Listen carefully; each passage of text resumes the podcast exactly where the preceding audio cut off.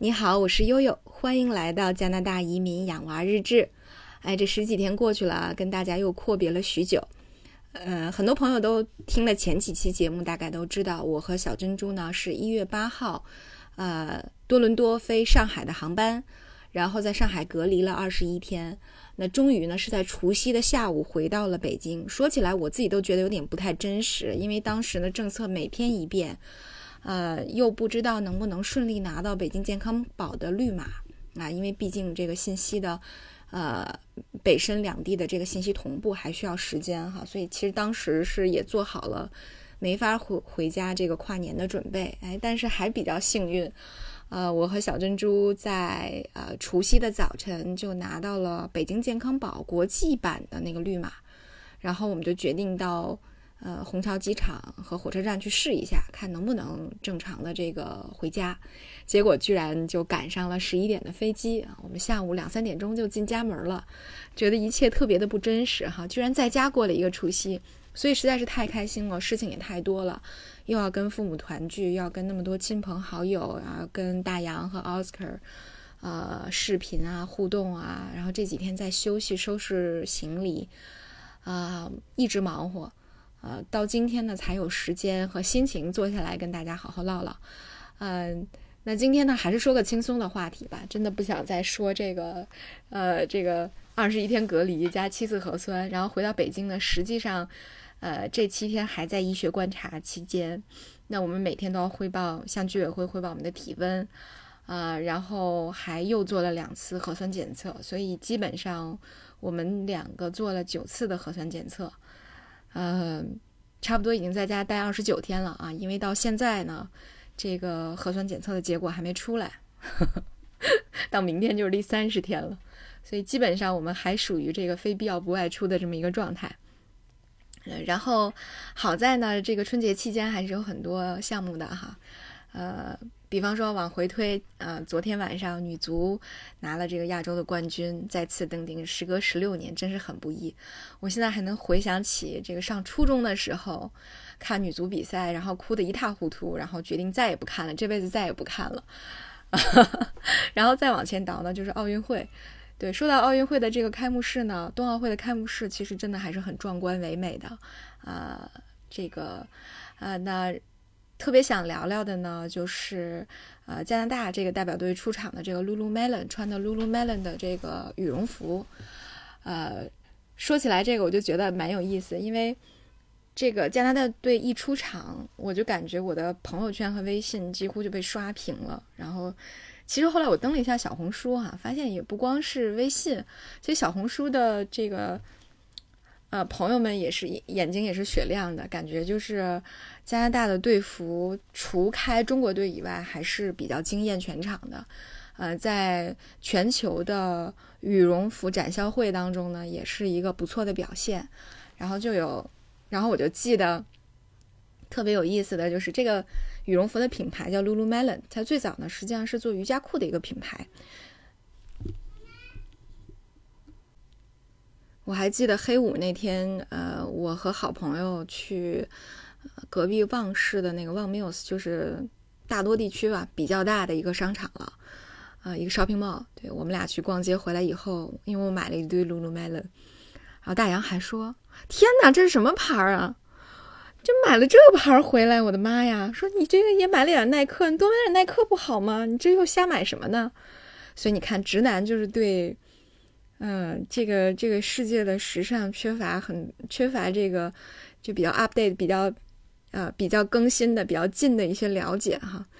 呃，后来我就说我说其实这个虽然说最早是一个做瑜伽裤的品牌，但是它现在相当于是一个时尚的一个运动品牌了啊，它不只有瑜伽裤了，它还有别的，比方说其实，在黑五那天我就已经。一进门就看见左手边在很显眼的位置上摆了加拿大那个奥运代表团的这个入场式的这个羽绒服这个衣服啊，包括它里面的配饰，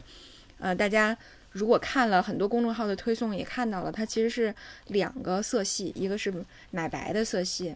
啊，一个是这个枫叶红的色系啊，不是完全的正红，它有点发暗。对，然后当时我就很激动。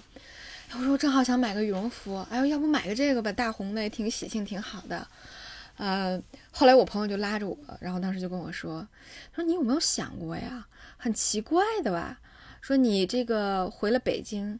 呃，冬奥会期间你穿着一个加拿队加拿大的队服，然后不觉得很奇怪吗？你觉得你妈不会把你打死吗？后来我想了想，觉得也有道理，然后就没有，就是没有买这个队服哈。所以其实就很多人可能都会有说，哎，我为什么要买这么一个衣服的？当时可能都有这种观感，所以他们就讲说，这个队服呢，实际上遇冷了很长一段时间，就在呃这个商店摆了半年，都几乎无人问津，很少有人买。但是呢，就在开幕式加拿大队出来，一直到呃冬奥会的这个开幕式结束的这段时间，就已经网上和店里都售罄了，就你很难找到一件这个就是有存货的商店了。现在据说是这样，我不知道这两天有没有补货。呃，它的设计还是比较奇巧的，对吧？嗯，可能改成马甲，可能改短款，也可能可以改成长款。然后你改下来的那个袖子的部分呢，呃，包括底下的那个围边的部分呢，你还可以做成帽子啊、围巾啊等等的。但是也有很多人吐槽哈，说那个因为后背它印的是加拿大的简写嘛，每个国家都是三个字母的简写，所以加拿大的简写是 C A N，用中文拼出来就是惨。所以有很多人没有买这个“惨”字儿，把大家劝退了。呃，我当时倒没想这么多，因为我还没有把它翻过来看，我的朋友就已经把我拉住了。呃，我我觉得我要是买了之后回家，可能会遭受大洋更多的吐槽。对，所以实际上呢，那天在 Lululemon，包括上衣啊、裤子呀，呃，买的挺多的，因为确实价格非常合适。呃，在国内，Lululemon 还是个挺贵的牌子哈。呃，当然在加拿大它也不属于便宜的。呃，那实际上就基本上是千元一条瑜伽裤是起步款了。呃，但是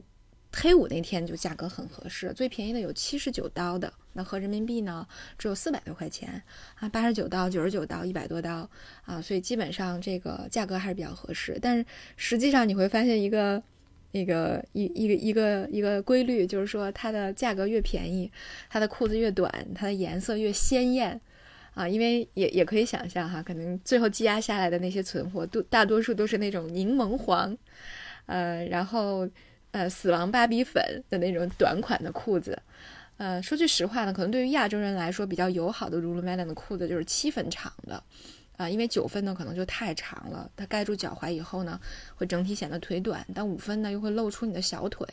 啊，又不是显得那么的纤细，所以实际上可能对亚洲人比较友好的就是，呃，七分长的。然后那 Lululemon 因为它瑜伽裤是它最早的主打嘛，呃，那么又有很多种不同的这种科所谓科技的或者功能型的面料，确实穿起来还是比较舒服的哈。那像我们这种呃。中年、中年、中老年的女性，可能就是基本上现在就是瑜瑜伽裤啊，Lululemon 是最能打动我们的品牌了。